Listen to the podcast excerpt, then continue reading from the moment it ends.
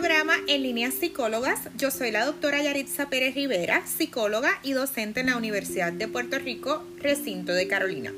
En este episodio quiero discutir la teoría psicoanalítica interpersonal de Karen Horney, que es bien pertinente para explicar las tendencias de personalidad de algunas personas, al mismo tiempo que permite dar una mirada a lo que pueden ser las condiciones necesarias para un desarrollo normal y equilibrado.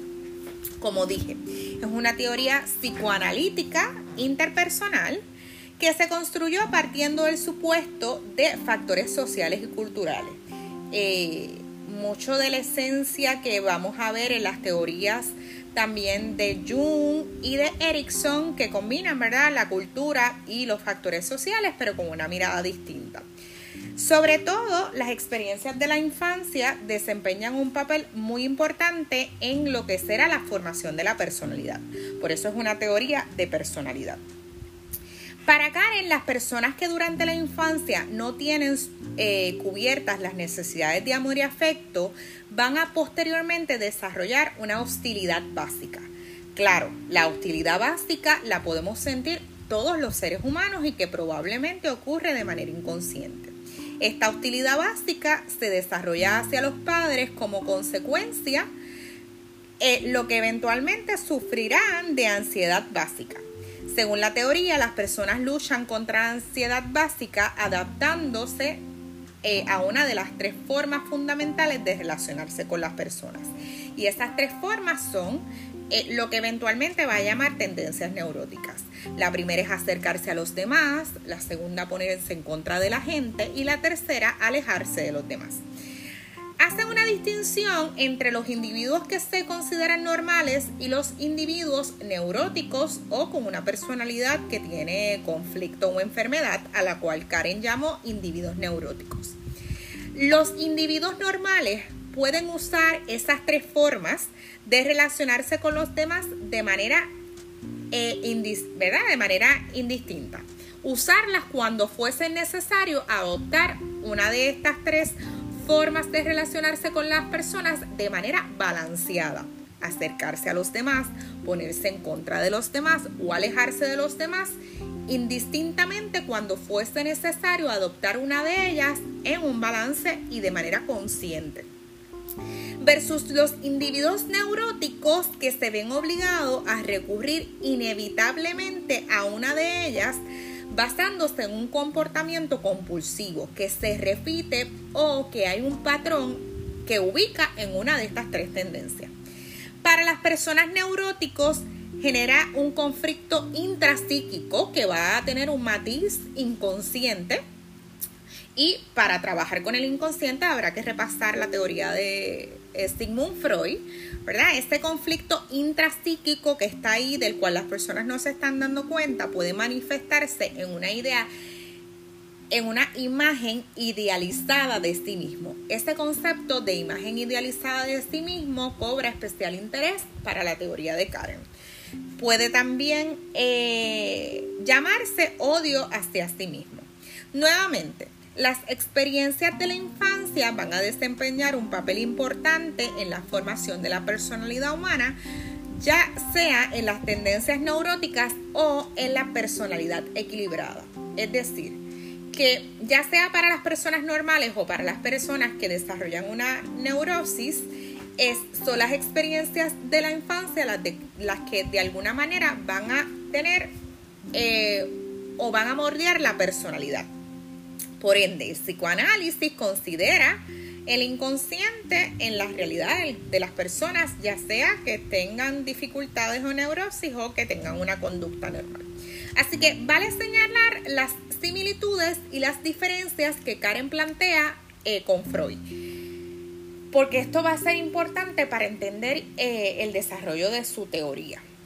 Las similitudes.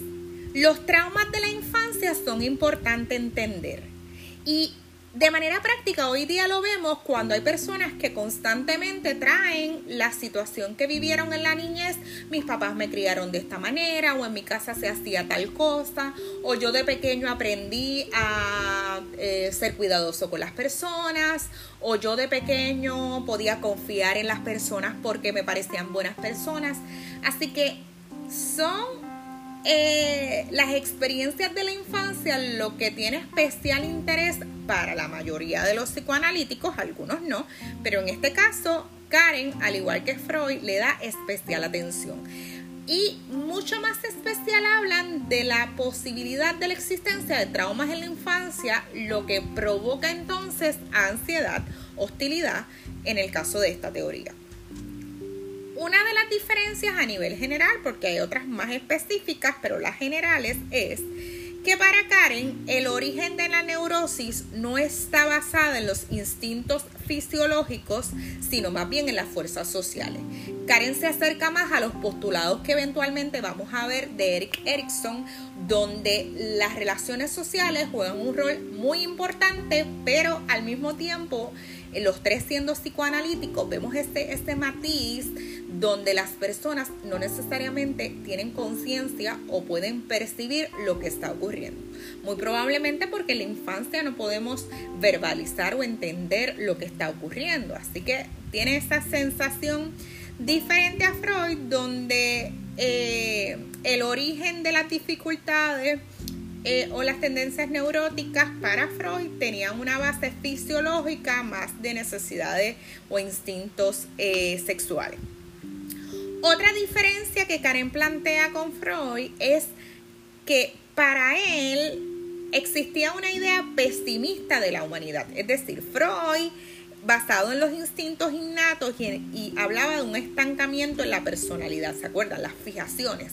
Como cuando esos traumas o esas experiencias del pasado te estancan, te dejan como en un mismo lugar, que provocan entonces que no puedas funcionar en el futuro o. En, en la adultez.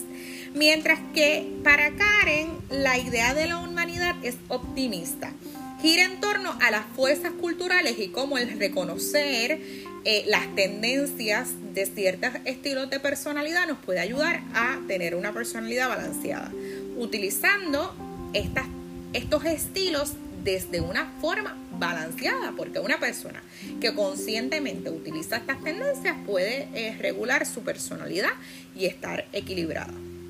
Así que la hipótesis de una infancia difícil es la principal causa de las necesidades neuróticas estas necesidades se agudizan porque son el único medio que dispone el niño para lograr una sensación de seguridad. El niño se siente inseguro y como consecuencia de eso, entonces desarrolla unas dificultades que después le vamos a llamar hostilidad básica y ansiedad básica. Ninguna experiencia temprana por sí sola es responsable de la personalidad posterior. Este detalle es bien importante. Ninguna experiencia temprana por sí sola es responsable de la personalidad posterior. Así que diferente al estancamiento que planteaba Freud, ella sí decía que la suma total de las experiencias de la infancia provocan una cierta estructura o un carácter que activa el desarrollo de la personalidad. O sea, es una estructura que va a activar lo que posteriormente llamaremos personalidad, pero que esa experiencia por sí sola no determina que una persona, por ejemplo, vaya a ser insegura, sino que tiene esta estructura que va a provocar el desarrollo de la personalidad, pero que de tener otras experiencias en el camino pueden moldearse y pueden cambiarse. La totalidad de las relaciones tempranas determinan el desarrollo de la personalidad, la totalidad de las relaciones en formación es lo que para ella entonces hace que una persona desarrolle cierta personalidad, incluyendo la personalidad balanceada o no neurótica. Las actitudes posteriores hacia los demás no representan las de la infancia, o sea que no es como lo planteaba Freud en los mecanismos de defensa, quizás una regresión de las mismas actitudes de la infancia, no sino que surge una estructura de carácter, una manera de ser, una forma en que las personas eh, pueden desarrollar eh, su estilo de comunicarse con las demás personas y que es la base de la personalidad, un patrón de conductas, pensamientos, sentimientos y acciones. Así que esa base, esa estructura de carácter comienza a desarrollarse con las experiencias de la infancia. De ahí desarrolla los dos conceptos que son como el tronco de su, de su teoría, la hostilidad básica y la ansiedad básica, reconociendo que la hostilidad básica puede ser sentida por la mayoría de las personas.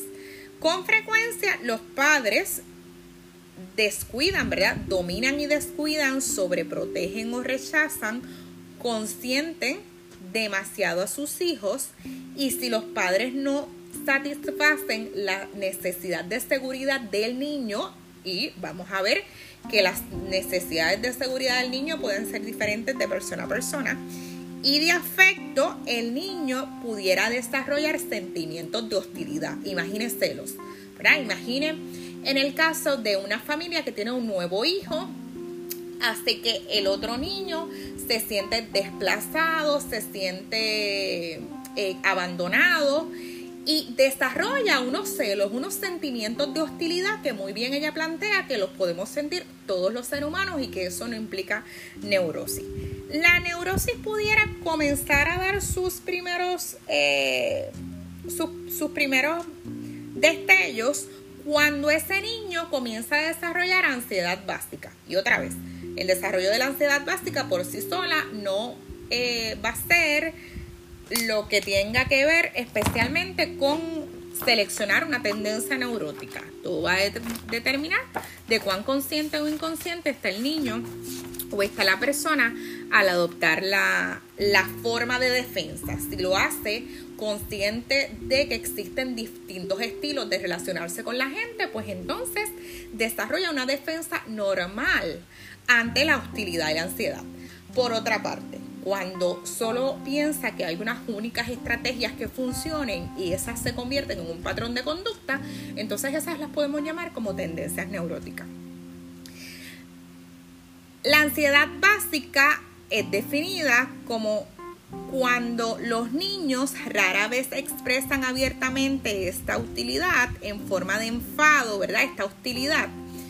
Eh, cuando se presenta la hostilidad, la incomodidad, esos sentimientos de rechazo, de inseguridad o de falta de afecto, no son expresados de forma, ¿verdad?, que se entienda la hostilidad en forma de rabia o de enfado, más bien los niños la reprimen y ahí viene pues una de las similitudes con Freud, la represión de la, de la hostilidad, de aquello que hace sentir incómodo al niño sin tener conciencia de ello y esta hostilidad que es reprimida provoca una profunda inseguridad y una vaga sensación de temor. Entonces vemos esta inseguridad que marca, porque es esas experiencias de la infancia las que marcan al niño, pero forman, no son deterministas para, para Karen, sino que provocan una estructura que conforme con otras experiencias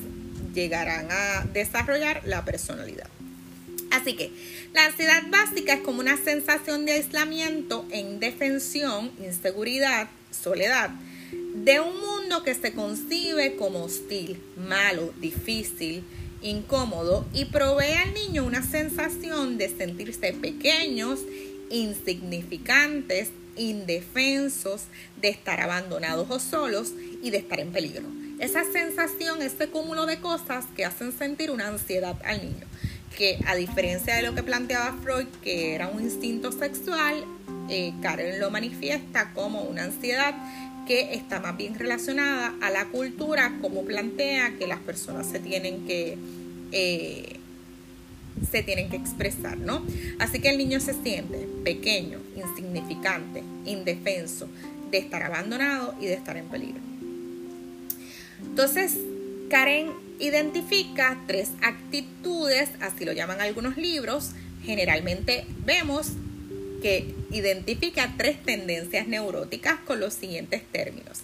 Acercarse a los demás, actuar en contra de los demás y alejarse de los demás. Nuevamente, estas tendencias son la base de la teoría de la neurosis, pero también se aplican a los individuos normales. La diferencia entre los individuos normales y los neuróticos son que los individuos normales son conscientes de las estrategias que utilizan, sea, son conscientes cuando se acercan a las personas, son conscientes cuando se alejan de las personas y son conscientes cuando van en contra de las personas. Tienen la libertad para elegir sus actos, nadie los está forzando a optar por un estilo en particular. Eh, viven con conflictos leves, es decir, no, no están teniendo dificultades en el mundo, no es la persona típica que tiene problemas en la pareja, que tiene problemas en la familia, que tiene problemas en el trabajo, sino que presenta pocos conflictos ante la vida y pueden escoger entre diversas estrategias porque están conscientes de lo que están haciendo y cómo se tienen que relacionar con los demás. En el caso de, los, eh, de las personas neuróticas, no son conscientes de sus actitudes, por eso desarrollan un patrón específico de conducta, se ven obligados a actuar de acuerdo a este patrón, sufren conflictos graves y sin solución, es la típica persona que tiene problemas en todos lados eh, y que no sale de un problema y se mete en otro y tiene dificultades en todos los sectores en los que eh, se relaciona y están limitados a una sola tendencia, un solo estilo de, de relacionarse. La neurosis procede de los conflictos básicos que surgen, eh, ¿verdad? que surgen en la infancia cuando las personas intentan resolver, probablemente adoptan una de esas tres tendencias neuróticas, acercarse a actuar en contra o alejarse. Cuando una de esas estrategias puede procurar un alivio, ¿verdad? Cuando se usa una de esas estrategias, se procura un alivio temporal eh, pero a largo plazo no funciona, ¿verdad? La persona lo que busca es como hacer real una idea idealizada, poco realista de sí mismo. Y esto es bien importante entender, como les dije ahorita. Más adelante les explico que el concepto del sí mismo idealizado va a tener un eh, especial interés en la teoría de Karen, porque es como lo, el resultado de las tendencias neuróticas. Así que vamos a repasar las tendencias neuróticas para que las tengamos claros de dónde surge la neurosis, pero al mismo tiempo que las personas en balance pueden optar de manera consciente alguno de estos estilos para relacionarse con las demás personas. Así que eso es, eso es bien importante. Acercarse a los demás. Es la necesidad neurótica de protegerse a sí mismo de una sensación de soledad o inseguridad luchan, las personas que utilizan la tendencia neurótica de acercarse a los demás, luchan desesperadamente por conseguir afecto y aprobación de los demás o buscan parejas que se adueñen, ¿verdad? Que, que marquen eh, la responsabilidad de la vida de la persona. Está dispuesto a subordinarse o ser eh, sumiso ante la pareja que consideran más inteligente, atractivo y utilizan sus criterios para valorarse a sí mismo. O sea, lo que el otro opina sobre él, particularmente la pareja, es eh, el marco de referencia para valorarse a sí mismo. Cuando las personas sin neurosis, las personas normales utilizan este estilo, ¿verdad? Esta forma de relacionarse, acercarse a la gente, en las personas normales lo vemos como una personalidad simpática y amable. Bueno, somos seres sociables, nos acercamos a los demás, eh, buscamos relacionarnos con otros. Y cuando esa relación se da de manera normal, lo vemos en un estilo de personalidad simpática y amable. Pero ser simpático y amable no es la tendencia neurótica que refiere Karen. En la tendencia neurótica es una personalidad dócil y obediente. Supongamos que es el tipo de persona que cuando algo tan sencillo como dónde vamos a comer, siempre acepta lo que otras personas plantean. Ah, pues vamos para Burger King. A mí no me encanta Burger King, pero si adopto una personalidad neurótica, siempre digo que sí, aunque yo no necesariamente esté de acuerdo con este lugar. Adoptan una personalidad más dócil, más sumisa y obediente ante los requerimientos de los demás. Porque lo que la persona está buscando es afecto y aceptación.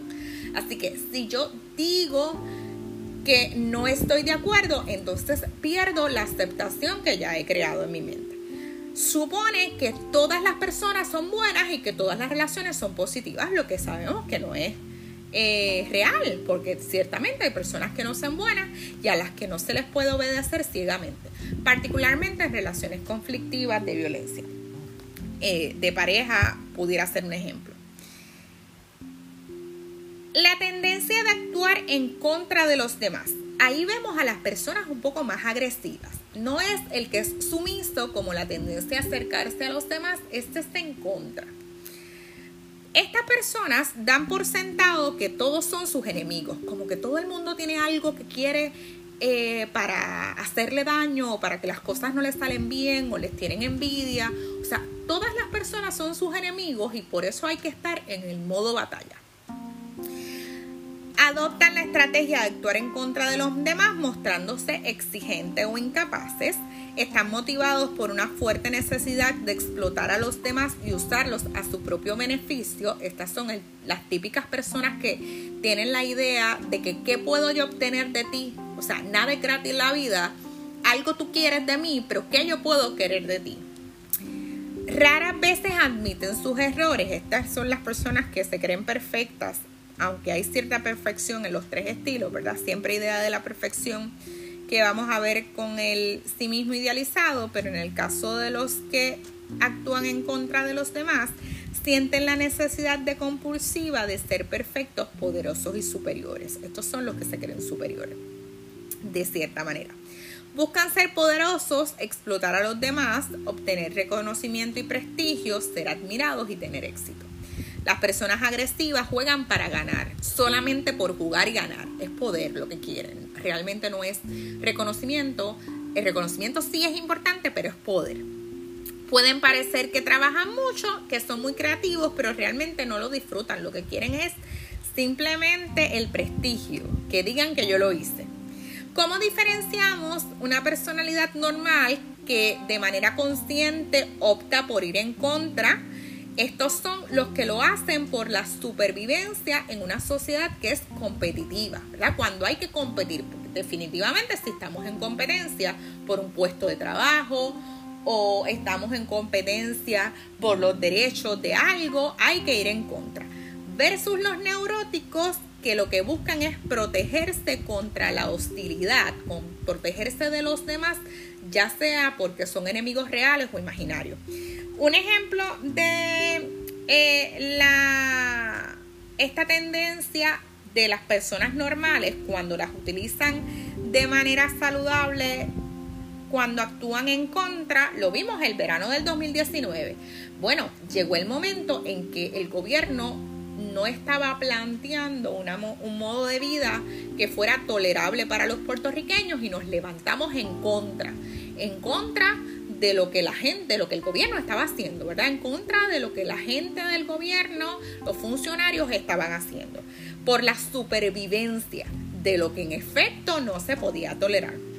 Así que demostramos que el pueblo tenía mayor poder eh, y fue consciente, ¿verdad? Lo hicimos con un propósito, pero no todo el tiempo estamos en modo de batalla, no todo el tiempo estamos en modo de guerra, así que eso es un balance eh, versus las personas neuróticas que están todo el tiempo protesta, protesta, protesta por el simple hecho de protestar o de estar en desacuerdo. La tercera tendencia neurótica planteada por Karen es alejarse de los demás. Estas personas tienen una necesidad de privacidad, independencia y autosuficiencia.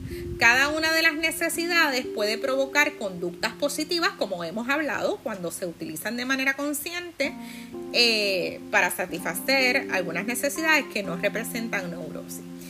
¿Dónde es que se convierte en neurosis? Cuando la persona intenta satisfacerla poniendo un distanciamiento social y emocional, ¿verdad? Hay un distanciamiento emocional cuando hay cortan las emociones que, entre otras cosas puede tener compasión eh, y preocupación hacia los demás.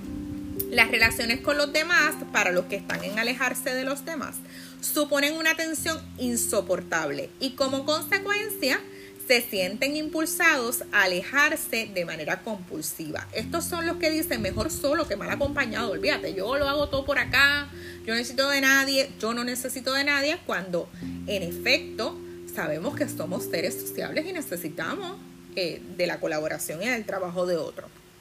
Así que construyen un mundo propio y no permiten que nadie se acerque a ellos, valoran la libertad y la autoeficiencia y a menudo parecen lejanos y poco accesibles. Estas personas que no permiten que nadie entre. Y tú ves que pueden tener dificultades, pero ellos no permiten que nadie entre. De ese punto vamos a observar también que rehuyen los compromisos sociales, pero en su mayoría el temor es tan grande a necesitar la ayuda de los demás, porque como se han planteado que no necesitan de nadie, pero en ocasiones se dan cuenta que sí necesitan de la gente, pues ahí sienten mucho temor. Todos los neuróticos tienen la necesidad de sentirse superior, pero estos se sienten más superiores que los demás. Eh, tienen una necesidad aún mayor de sentirse fuertes y poderosos. Y ese aislamiento es lo que le da esto porque los hace sentir como un autoengaño que les dice o les hace creer que son perfectos y que están por encima de todo crítica. Ellos son los que saben, ellos los que son los que están bien y me alejo de todos los demás, pues yo no necesito que nadie me corrija. Cuando mire, de manera humilde sabemos que no somos perfectos, que siempre hay espacio para mejorar, que siempre hay una aportación de los demás. En ocasiones la aportación puede que no sea la mejor, pero en otras ocasiones sí, y sí podemos aprender de eh, las recomendaciones de los demás. Claro, sabiendo elegir quiénes son los demás de los que vamos a aceptar la crítica. La competencia para los que adoptan el estilo de alejarse de los demás les causa terror, pues temen que acaben con sus sentimientos de superioridad. Si yo me someto a una competencia y pierdo, ya no me puedo sentir superior, así que yo ni siquiera compito. Ni siquiera compito porque el poder eh, fallar eh, me causa mucha, mucho temor e inseguridad y prefieren reconocer sin esfuerzo su grandeza oculta. Así que yo no me someto, nadie, no, la gente no, no, me, no me alaba, como es en el caso del prestigio que busca el que va en contra, pero con solamente la persona saber que es maravillosa, pues con eso es suficiente y no pone en juego esa idea de sí mismo que tiene de superioridad. ¿Cómo podemos observar una tendencia normal en alejarse de las personas versus la tendencia neurótica? La tendencia normal es una personalidad autónoma y serena. Las personas tenemos que ser capaces de saber cuando una relación no es positiva y nos tenemos que alejar. Eso eh, tiene especial interés a las relaciones de pareja que son tóxicas. No te vas a quedar con una persona que te agrede, no te vas a quedar con una persona que te hace sentir menos, así que ese es el momento ideal para utilizar esta tendencia de manera saludable. Aléjate de esta persona que te hace sentir incómodo. Aléjate de este trabajo donde tú no puedes dormir, donde te sientes incómodo y busca mejores opciones de vida. Versus eh, los neuróticos que realmente lo que muestran es una personalidad distante de todo, o sea, no quieren vincularse con nadie porque el sentirse vinculados les provoca temor. Entonces ahí llegamos a las consecuencias de estas tendencias neuróticas eh, o lo que puede dar pie a mantener las tendencias neuróticas, que es la imagen idealizada de sí mismo. Las influencias negativas en la infancia que suelen obstaculizar la tendencia natural de la persona alcanzar la autorrealización. Provoca sentimientos de aislamiento e inferioridad. Al sentirse distanciados de lo que ellos creen que son, del sí mismo, los individuos necesitan tener un sentido de identidad estable. Así que lo que están buscando es un sentido de identidad estable. Esta situación solo se puede resolver creando una imagen idealizada de sí mismo, una idea estable de identidad ante la dificultad de reconocer una identidad, la persona lo que está buscando es una idea estable de su identidad, lo que hace que crean una idea idealizada de sí mismo. Una idea exageradamente positiva del yo. Yo soy el mejor, yo soy el superior, yo soy el más bueno, yo soy el más inteligente, el que tiene estas ideas mejores, eh, el que no necesito de la gente. Y hay que recalcar que estas ideas solamente existen en las convicciones, en las creencias de esa persona. No necesariamente los demás las pueden reconocer así. Estas personas se dotan a sí mismos de poderes infinitos y capacidades ilimitadas. Se consideran héroes, genios, amantes fabulosos, santos y dioses. Ellos son perfectos. Por eso es que eh, existe la neurosis en estas personas. Esta imagen idealizada de sí misma no es una construcción completa. Los neuróticos se glorifican, idolatran a sí mismos de varios modos. Los que son dóciles, que esa es la personalidad de acercarse a la gente, se consideran buenos y piadosos. Eh, yo soy dócil, así que yo soy una persona buena. O sea, ah, yo soy, yo soy bueno porque yo me acerco a la gente. Yo puedo eh, acomodarme a cualquier persona, pero si acomodarme a cualquier persona es con un estilo sumiso, no es dejando saber cuáles son mis preferencias y mis realidades. En el caso de las personas agresivas, eh, la imagen idealizada es que son fuertes, heroicos y omnipotentes. Estos son los que todo el tiempo tienen energía, todo el tiempo lo saben todo, en todos lados funcionan, siempre tienen una respuesta, eh, siempre tienen la verdad. Que mire, nos equivocamos, no siempre lo tenemos todo, no siempre tenemos energía, no siempre tenemos la verdad. Así que es ahí donde está la idea o la imagen idealizada. Finalmente, las personas distantes, esos son los que se alejan de las personas, su imagen idealizada es más cercana a considerarse sabios, independientes y autosuficientes. Y aunque las personas somos independientes, en momentos como estos, en los que hemos vivido la pandemia, nos damos cuenta que hacen falta los demás. Que tal independencia extrema es difícil y que la soledad es abrumadora. Así que es ahí donde vemos que es una idea, una imagen compleja, complicada de sí mismo. Cuando la imagen idealizada de sí mismo se consolida, es decir, la persona se la cree tanto, que eso es así, que no comete errores, que es perfecto, que es fuerte, que es simpático, lo que hemos hablado, eh, pierde contacto con lo que realmente es, con lo que es la capacidad de la gente a cometer errores, la realidad eh, del sufrimiento, de la felicidad y de otras emociones. Usan ese sí mismo idealizado como parámetro para valorarse, es como la vara. Si yo me creo una persona buena, entonces todos los que no sean buenos, eh, pues mira, es difícil para mí entender su, su personalidad, difícil para mí relacionarme. Y cuando tengo que relacionarme con ellos, en el caso de las personas dóciles, voy a siempre adoptar un estilo eh, específico, un patrón de conducta que sea dócil. No vamos a ver cambios, o sea, no vas a ver una persona neurótica con un estilo de personalidad dócil cambiar eh, de ese estilo de ese estilo sensible y subordinado a un estilo, por ejemplo, en contra. Quienes cambian de manera consciente son las personas sanas que pueden optar una de estas tres personalidades, de estas tres estilos de personalidad, porque están conscientes de lo necesario que es moverse de los estilos. Cuando ves una tendencia específica y un patrón de conducta, para Karen existe neurosis. En lugar de acercarse a la autorrealización con estos estilos de, personalidad, con el uso de las tendencias eh, neuróticas, los neuróticos intentan hacer eh, realidad su sí mismo idealizado, porque es este patrón de conducta donde la persona lo toma como medida para autovalorarse y que tiene que trabajar para llegar a la perfección o la eh, superioridad que es idealizada y lo que está buscando es hacer real esta idea exageradamente positiva según los criterios de cada cual de las tendencias eh, para que sea real.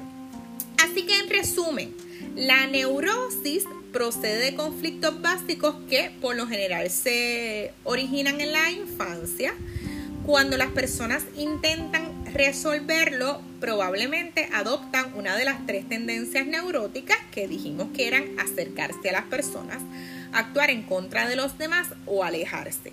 Cada una de estas estrategias pueden procurar un alivio temporal para los neuróticos, pero a largo plazo alejan a la persona de hacer realidad su sí mismo.